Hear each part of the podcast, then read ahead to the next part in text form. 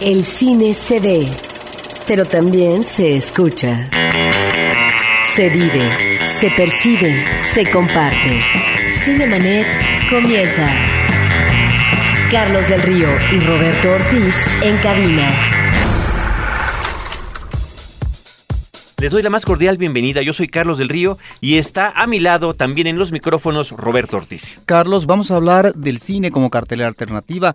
Hay un próximo ciclo de cine español. Está ya tambor batiente la muestra internacional de cine en su edición 50, de tal manera que quédense con nosotros porque hay mucho de qué hablar. Roberto, quiero leer rápidamente un comentario que nos llegó por correo electrónico de Oscar Gutiérrez. Dice saludos y sugerencias. Acertada la decisión sobre hablar de la obra de Malkovich en México, pero nos gustaría saber cómo su obra en cartelera y hasta cuándo estará por acá. Bueno, él se refiere a lo que comentábamos en un programa previo de que el actor John Malkovich está siendo el director de escena de una obra que se llama El Buen Canario y que apenas se va a estrenar el día 26 de noviembre con una corta temporada, dice aquí que únicamente van a ser 10 semanas cuando se va a estar exhibiendo, donde aparecen una serie de actores que nosotros como cinéfilos lo reconocemos más por el cine. Diego Luna, Daniel Jiménez Cacho, Bruno Bichir, Irene Azuela y Jorge Zárate, entre otros. Así que ahí está esta información y esta respuesta para Oscar Gutiérrez. También nos pregunta que le gustaría saber cómo le ha ido a la película de los hermanos Cohen en cartelera. Se refiere a qué meses después de leerse, que me parece una estupenda película, Roberto, la disfruté muchísimo. Y bueno, hay una página que se llama premiere.com.mx, premiere.com.mx, donde aparece la información semanal de cómo le está yendo a las películas comercialmente y nos brinda también un termómetro del gusto y las preferencias de la gente en México en las tres semanas, y aquí lo podemos ver en esta página, en las tres semanas que lleva en cartelera que meses después de leerse han asistido más de 400 mil personas y ha recaudado 18.54 millones de pesos. Así que ahí está la información y muchísimas gracias a Oscar Gutiérrez por sus comentarios. Nosotros continuamos en Cinemanet con esto. Butaca, lo mejor de la otra cartelera. Carlos, la Filmoteca de la UNAM está organizando su tercera muestra audiovisual por la defensa internacional de los derechos humanos, ADOX 2008. Y en esta ocasión me parece interesante resaltar, Carlos, que va a existir un reconocimiento especial a lo que ha sido la trayectoria del canal 6 de julio, que ya, digamos, cubrió 20 años de trabajo, con temáticas que aluden pues la defensa de los derechos humanos. Carlos Mendoza, un documentalista reconocido, es quien ha sido el director y me parece que es un reconocimiento a una labor social importantísima, pero también se brindará un reconocimiento al programa En Portada de TV cuya programación Carlos eh, ha manejado espacios que tienen que ver con situaciones de tipo social, económico, político en América Latina. De tal manera que esto y actividades que tienen que ver con imágenes, con trabajos que se refieren a la defensa de los derechos humanos, estará presente en esta muestra, Carlos, que se va a presentar del 20 al 23 de noviembre a partir de las 4 de la tarde en la sala José Revueltas, recuerden, el Centro Cultural Universitario. Por otra parte, Carlos, en el islote de Tlila, Chinampa de la Mujer, embarcadero de Cuemanco, se develará una placa a propósito de la actividad. Aquí se filmó de la película María Candelaria una película, Carlos, que se filmó en 1943 y que originalmente se llamó así, Xochimilco de Emilio Indio Fernández, con las actuaciones de Dolores del Río, como María Candelaria, Pedro Armendáriz, como Lorenzo Rafael, una película que le valió el reconocimiento internacional a Emilio Fernández y estos pasajes eh, de Xochimilco están presentes, yo creo que es uno de los elementos que se rescatan en la actualidad todavía, la excelsa fotografía de Gabriel Figueroa, que yo creo que es lo más impresionante de la película. Recordemos que esto es un asunto que lleva ya varias semanas llevándose a cabo, aquí se filmó la visita al lugar a la locación de alguna película mexicana en esta nuestra Ciudad de México y no nada más es ver la develación de la placa y el homenaje, sino también eh, poder ver la película.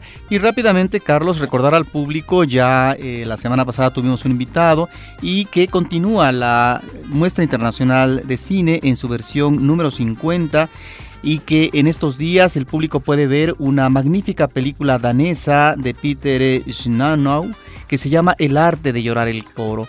A través eh, de la mirada de un niño, una mirada ingenua, una mirada que todavía no está perturbada por la realidad. Más bien la realidad es lo que lo va a ubicar y le va a obligar a crecer de manera abrupta a este niño. Bueno, las diferencias que hay en la familia, un padre suicida, una hija que llega al, manicomio, un manejo, digamos, de abuso de una niña, de una hija por parte del padre, situaciones atrozas a través de esta mirada limpia, esta mirada que es aún ingenua, esta mirada que no está, insisto, permeada todavía por esta realidad que va cambiando eh, la forma de ver las cosas. Tres monos es una película que no se debe de perder el público, es una situación terrible que vive eh, una mujer turca, esta es una película de Nuri Beye Ceylan, un extraordinario cineasta, a propósito de cómo una mujer de alguna manera se ve sometida ante una circunstancia que se vive por parte del esposo, los celos por parte del hijo, también eh, los celos por parte de un hombre que aparece como el tercero en discordia, que es un amante, etcétera, pasiones arrebatadas, situaciones difíciles que tiene que vivir enfrentar una mujer. Realmente es una película extraordinaria con una fotografía que casi vira al sepia. Luego tenemos la película Las flores del cerezo de Doris Dory, una película que está inspirada en historia de Tokio, en fin, La ciudad de Silvia que no se la deben de perder, que es bellísima. Eh, son varias películas y por supuesto la película de Claude Chabrol, Una dama para dos, que me parece que es otra película chabroliana a propósito de la perversión masculina en un personaje femenino extraordinaria. Para consultar la cartelera de lo que sucede en la muestra, tanto en la Cineteca como en otros cines donde se está exhibiendo, consulten www.cinetecanacional.net. Una gran recomendación también, Roberto, es la película Cada quien su cine, esta colección de cortometrajes que se estrenaron como una sola pieza en Cannes, fue hecha exclusivamente para Cannes, pero que ahora lo podemos apreciar nosotros en esta muestra de cine. Y justamente lo que vamos a escuchar tiene que ver con esa película, pero en particular con uno de los cortometrajes.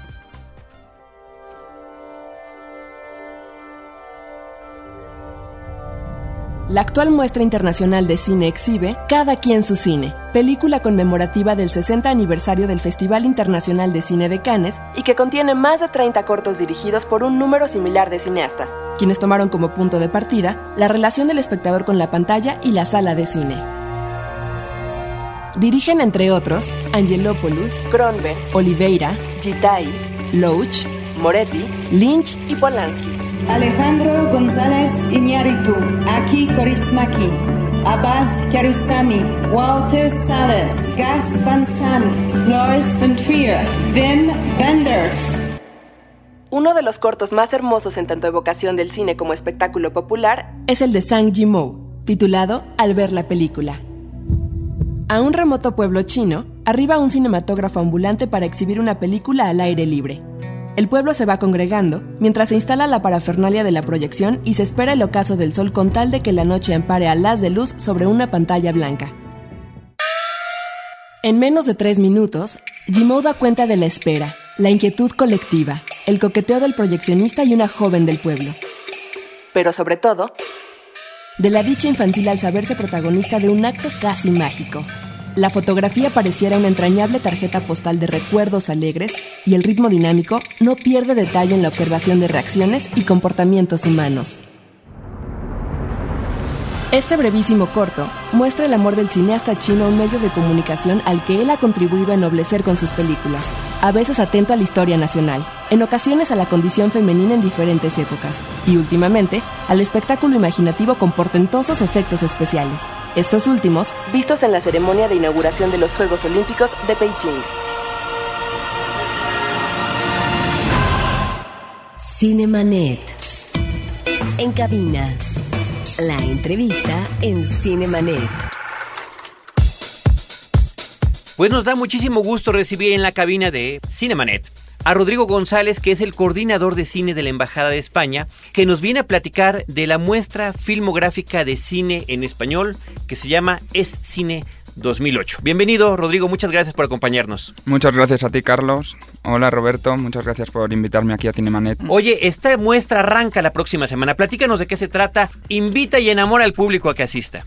Bueno, eh, la muestra se inaugura el día 20, dura una semana, del 20 al 27 de noviembre. Es Cine 2008, se llama. Es la primera muestra de filmográfica de cine en español en México. Es una cosa muy rara, yo el tiempo que llevo en México, que llevo un año y medio aproximadamente, pues era muy extraño que no hubiera ningún festival dedicado al cine español, con los enormes lazos culturales que hay entre ambos países. Hay una semana de cine alemán, hay dos festivales de cine franceses, hay una proliferación de festivales de cine de todos los pues, aspectos, con diferentes públicos cautivos pero lo que es extraño es que no hubiera un festival de cine español. Quizá no hacía falta que hubiera un festival de cine español si en las eh, salas de exhibición se exhibieran películas españolas, pero tampoco se exhiben. Tampoco es el caso. no es, el caso. No digo nada en contra de, las, de, las, de los complejos de exhibición, más sobre las distribuidoras. Pero bueno, de hecho, bueno, ese es el motivo por el que se, se ha creado ¿no? este festival.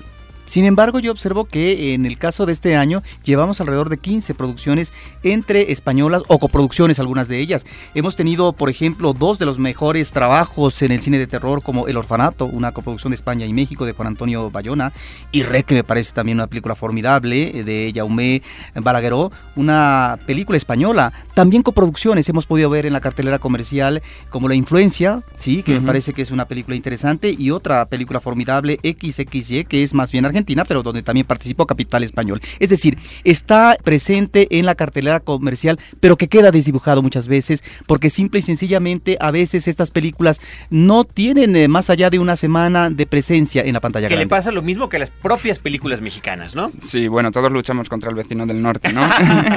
es así. Pero lo que queremos hacer un poco con esta muestra es que todas estas películas que se, se estrenan en cines comerciales, pues estas no tienen, no tienen cabida en el festival. El festival lo que propone es todas esas películas españolas que no han llegado, que no han llegado ni tienen la posibilidad de llegar. Es cierto que las coproducciones de terror, tanto El Orfanato como la de Jaume Balagueró y Paco Plaza, REC, tuvieron bastante éxito, fueron las dos más taquilleras el año pasado en España, y estas sí se han estrenado. También, eh, también comentarse la película de Don Quijote, Don Quijote también animación. fue una animación también fue con coproducción XXY, había muy poco capital español y apenas había actores españoles. Pero, pero bueno, sí, en este mundo globalizado y España, que, que también está muy, pues cada vez se está acercando más a Europa y al resto del mundo, las coproducciones es, pues digamos, es lo que el futuro, ¿no? Cinemanet está de intermedio. Regresamos en un instante. En la historia. Acompaña a Roberto Jiménez a recorrer México en la historia, porque La Máquina del Tiempo es un podcast de frecuencia cero, www.frecuenciacero.com.mx. Si eres de los que disfruta el vino pero no quieres preocuparte por sus complejidades, no te pierdas a Juan Sotres en Vino para Principiantes, el podcast de Frecuencia Cero. www.vinoparaprincipiantes.com Porque todo lo demás es solo comentario. Ahora, diseñar y hospedar su página web será cosa de niños. En tan solo cinco pasos, hágalo usted mismo sin ser un experto en Internet. Ingrese a suempresa.com y active ahora mismo su plan. Suempresa.com, líder de web hosting en México. Cinemanet. ¿Dónde se van a exhibir estas películas? Rodrigo, ¿qué tiene que hacer el público para ir a verlas? ¿Va a venir alguien? ¿Van a venir directores? ¿Qué va a haber? Sí, bueno, este primer año también ha sido un poco rápido toda la preparación. Queríamos sentar las bases para en futuros años hacer un festival mucho más sólido y con más, digamos, preparación y más tiempo. El, el acuerdo, bueno, se ha hecho entre tres partes. Por un lado está la Embajada de España, que nosotros estábamos intentando hacer un festival de cine español, por lo que os comentaba antes, que por la inexistencia.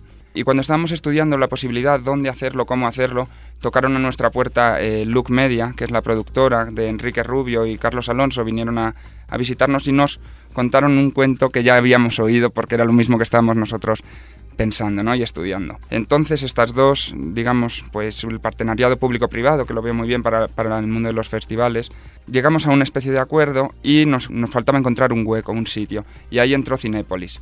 Cinépolis nos ofreció sus cuatro, cuatro de sus mejores salas, para, de sus mejores complejos para exhibir el festival, que será Paseo Arcos Bosques en Santa Fe, Cinépolis Diana, Universidad y Perisur, en cuatro puntos estratégicos de, de esta enorme y vasta ciudad porque el, la gente pues del sur es imposible que vaya a Santa Fe no es, a ver una es. película. Entonces es- eh, estas cuatro salas van a tener un público muy diferente y propio de cada, de cada zona y bueno, vamos a, vamos a ver cómo, cómo funciona, ¿no? Ahora, ¿qué nos ofrece este banquete fílmico? ¿Qué directores, qué películas? Platícanos. Bueno, hay un poco, la realidad filmográfica española en los últimos 10 años ha cambiado mucho. Eh, aparte de los grandes nombres de Almodóvar, Amenábar, que no necesitan, como os decía antes, tener cabida, que podría ser, pero De Pero- por ejemplo, que también es otro de los grandes directores. Sí, todavía no hemos entrado en cine documental en, en esta primera edición y el auge que ha habido en el cine documental en los también cinco últimos años en España ha sido espectacular. José Luis Guerín sí que ha estado en otros festivales, ha estado en el FICO, eh, presentó su última película, pero nosotros íbamos un poco más al cine narrativo comercial, digamos. Muy bien. ¿no? Va a haber, pues va a haber de todo, desde grandes nombres como Julio Medem o Antonio Banderas, como directores con El Camino de los Ingleses o Caótica Ana, coproducciones, como te comentaba antes, grandes actores internacionales. La película de estreno será La Conjura del Escorial, el día 20 a las 8 en Cinépolis Arcos Bosques en Santa Fe. Esta película es la que mayor budget ha tenido en la historia del, del cine español y es todo el capital es español, pero los actores pues está Julia Ormond, Joaquín de Almeida, es un plantel internacional, Jordi Moya también español. Esa será la película inaugural. Perdón, ¿esa película cómo le fue en España? Dices, es la que más presupuesto ha tenido. ¿Cómo le fue comercialmente cuando se estrenó? Bueno, tuvo bastante éxito comercial. En la crítica ha habido un poco más de disparidad. De controversia. Sí, un poquito más, ¿no? Pero bueno, las grandes eh, producciones también ocurrió hace dos años con A la Triste. También comercialmente fue un éxito absoluto y, y crítica en, en el nivel crítico tuvo, pues digamos, opiniones para todos los gustos. Eh, Pero a mí la parte que más me interesa del, festival es presentar los trabajos de jóvenes directores, óperas primas, de una calidad excelente, como puede ser Bajo las Estrellas de Félix Vizcarret, que tuvo el Goya al mejor director novel y el Goya al mejor actor por Alberto San Juan. La primera película de Nacho Vigalondo, que se llama Los Cronocrímenes. Es la primera película pura de ciencia ficción que se ha hecho en España. Ah, qué interesante. Sa- ¿Sabes de qué trata? ¿Tú ya la viste? No, no, no he tenido la posibilidad de verla. Yo, bueno, tuvo mucha repercusión porque él hizo un corto, su primer corto, fue nominado a los Oscars hace tres o cuatro años, 7.35 de la mañana. Tuvo la nominación y entonces este, a estos tres años ha estado preparándose la película y ha tenido también una expectación tremenda. Y perdona, ¿qué crees Sí. que se deba que no se abordara este género de la ciencia ficción en la cinematografía española? Mm, No lo sé, en España se ha intentado siempre un poco, se ha trabajado en el cine como el localismo más que, que la imaginación, pero tomado desde un punto de vista folclórico. Y entonces esta es una de las barreras que se ha superado, la consiguió empezar a superar eh, Almodóvar.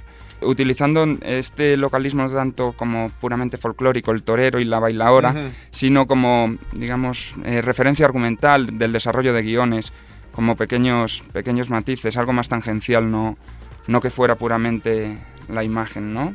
Abre los ojos, se me antoja también como que podría, ¿no? Vincularse de alguna manera al, al cine de ciencia ficción. Sí, podría estar también en esa línea, pero va un poco también suspense, ciencia ficción, sí. Los cronocrímenes va pura ciencia ficción. Cronocrímenes, hasta el nombre está interesante. Habrá que recordarla para verla. Claro que sí. También el actor Tristán Ulloa, que es un actor, ha estado con muchas películas de Julio Medem. De hecho, también con Mata Haris es actor. Va a presentar su primera película como director, que se llama Pudor, que la ha hecho en colaboración con su hermano. También creo que es importante. Pero no quiero olvidar lo que me parece lo más importante también para México y que creo o espero que pueda servir un poco de espejo para el cine mexicano. Es el cine hecho por mujeres. La realidad fílmica de las mujeres en España es importantísima. La mitad de, la de las películas, o si son 20 películas, pues 8 son hechas por, por directoras y tienen un, un potencial O tremendo. sea, ¿hay más mujeres dirigiendo que hombres? No, no, de las 20 películas Ah, que de hay, las 20. Ah, unas ok. 8, 7 u 8 son de mujeres. Ediciar Ok. Boyaín, eh, Gracia Querejeta, Siete Mesas de Billar Francés, ha sido un éxito absoluto. Con además de que ella sea una directora, son cinco actrices, dos de ellas Goyas a la mejor actriz. Ahora, Maribel a propósito de mujeres, observo yo en las últimas dos películas eh, de un director de principios de los 60, Luis Buñuel, que es actuada por una actriz mexicana, Silvia Pinal, Viridiana y El Ángel Exterminador, dos formidables cintas de Luis Buñuel, estarán presentes también en esta muestra. Sí, se va a realizar un premio homenaje que va a patrocinar la empresa Nextel, que es una de las principales patrocinadores del, del festival, y es un homenaje a la carrera de, de Silvia Pinal. Ella, bueno, todos los que conocemos el mundo del cine sabemos el valor que tiene, pero quizá los jóvenes no sepan la relación que ha tenido tan fuerte con España. La musa de Buñuel en los 60, como dices, estas dos películas que se van a exhibir, o Simón del Desierto, también del año 64, 65, muestran esa ida y vuelta, esa relación entre el cine mexicano y el cine, y el cine español, siendo ella la actriz mexicana que más películas ha hecho en España. También ya tiene una edad avanzada y entonces uh -huh. creemos, eh, pues hemos qué considerado bueno que, que, es... todavía que está en condiciones, ¿no? Eso es. De hecho, recientemente, este año, recibió el uh, Ariel. El Ariel de Oro. El Ariel de Oro por toda su trayectoria fílmica. Mm. En ese sentido, me parece que este esfuerzo que suman ustedes para también reconocerle es, es propicio. Sí, desde España también tuvimos la visita de los príncipes de Asturias hace aproximadamente un mes un poquito más al Congreso, la Cumbre Iberoamericana de, de, Cine que hubo y Silvia Pinal fue una de las, de las invitadas y entonces también junto con los Ariel, eh, la importancia que le dieron los príncipes y este premio yo creo que va a ser como un año, un colofón para ella. Y en ese en esa cumbre iberoamericana la presencia de Antonio Banderas también fue muy importante en cierto evento, ¿no? Porque era el que más llamaba la atención ante, con, con, la gente congregada en la celebración. Más sí. que los príncipes, según la crónica. Sí, el príncipe vino a lo mejor acompañado y él no.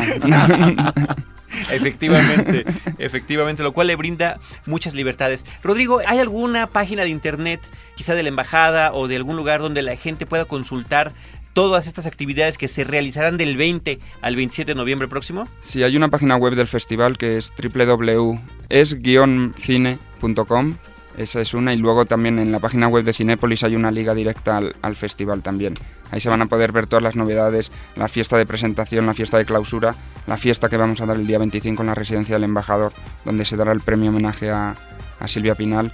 Todas estas cosas se van, a, se van a poder checar en estas páginas. Ahora, este es un esfuerzo importante, es, parece ser la primera vez que vamos a tener de aquí en adelante una muestra anual de cine español para conocer lo granado, lo reciente, lo que se está produciendo en este país importante, que no solamente tiene, digamos, como un perfil que nos arroja una serie de producciones al año, sino que también participa en términos de coproducción, y ahí el papel me parece muy importante por parte de España, en toda una serie de películas latinoamericanas, donde a veces el capital no es uh, suficiente y se incorporan capitales españoles para poder eh, sacar adelante una serie de proyectos latinoamericanos en México, en Sudamérica, etcétera.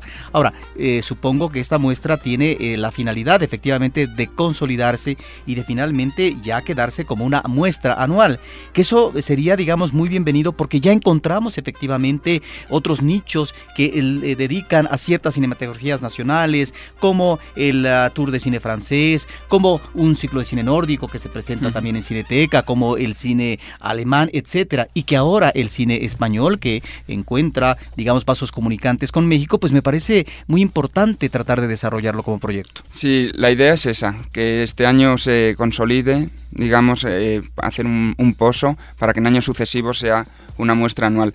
Pero no, no queremos que se quede solo en México DF. El país es muy grande. De hecho, este mismo... Ah, qué bueno. Sí, este mismo año ya va a haber una selección de las 20 o 23 películas. Una pequeña selección va a ir a Morelia. Hay que aprovechar eh, los complejos de Cinépolis, que son enormes. Es la, la, quinta cadena, creo, a nivel mundial y la primera en Latinoamérica de, de, complejos de exhibición. Y se va a aprovechar eso. Este año va a ir a Morelia. Queremos que en años sucesivos vaya a Puebla, a Cancún, también a Guadalajara, a Monterrey. También para hay comunidades españolas muy grandes y gente mexicana muy interesada por el cine. Pero aparte de eso también queremos que en años sucesivos incluso se pueda hacer un proyecto de ida y vuelta, hacer un festival de cine mexicano en, en España uh -huh. o incluso en este festival crear una competencia iberoamericana, no solo español. Ah, interesantísimo. Pues queremos estar al pendiente, Rodrigo, de todo lo que suceda con este importantísimo esfuerzo que está haciendo. Además que como cinéfilos lo agradecemos. Amén de que justamente son los, los cineastas nobles quienes traen las propuestas más originales más creativas y que después son adaptadas para el cine hollywoodense inclusive, ¿no? Eso es. Así que bueno, enhorabuena por este proyecto. 20 al 27 de noviembre, eh, la muestra filmográfica Cine en Español es Cine 2008. Rodrigo González, coordinador de cine de la Embajada de España, muchísimas gracias por habernos acompañado. ¿Algún comentario final? Bueno, daros a vosotros las gracias, Carlos y Roberto, y simplemente deciros que en la inauguración habrá una serie de personajes. Vendrá Paulina Rubio, que es también socia de, de la empresa Look Media, estará Miguel Bosé, estará Naswan Nimri, que también wow. hará su faceta, aparte de que ya actúa en tres de las películas, va a hacer su faceta de DJ también en la fiesta. Ah, qué padre. Estará Antonio del Real. Estamos invitados, ¿verdad? Sí, por supuesto, todos vosotros. Muy bien, Rodrigo González, coordinador de cine de la Embajada de España. Nosotros en Cinemanet les damos a todos las gracias por habernos escuchado. Agradecemos a todo nuestro equipo de producción. En la postproducción de Cinemanet, en su versión de podcast, Abel Cobos. La voz de, de nuestras cápsulas desde Silvia Béjar Morales. La producción de las cápsulas de Gabriela Álvarez. Y la producción de este programa corre a cargo de Paulina Villavicencio y de Celeste North. De este lado los micrófonos, Roberto Ortiz y un servidor Carlos del Río. Les agradecemos que nos acompañen, como siempre, con cine, cine y más cine. Nos despedimos, pásenla bien. Cinemanet termina por hoy. Más cine en Cinemanet. Frecuencia cero. Digital Entertainment Network.